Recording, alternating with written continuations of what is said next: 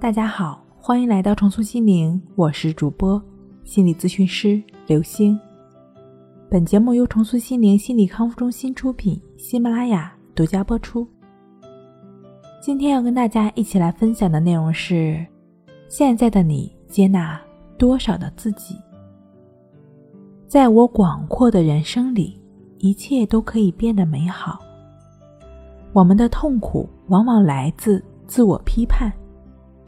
当我们还在用外在的眼光看自己时，我们的生命就已经变成了奴隶。接纳自己，才可以让自己成为真正的自己。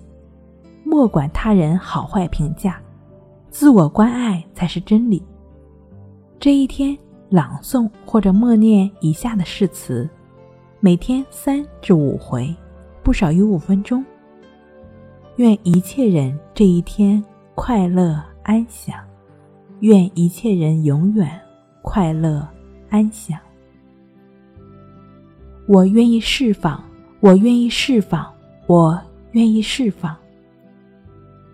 我现在愿意释放一切不被认同的感受。我现在愿意释放一切不被接纳的感受。我现在愿意释放一切被。看不起的感受。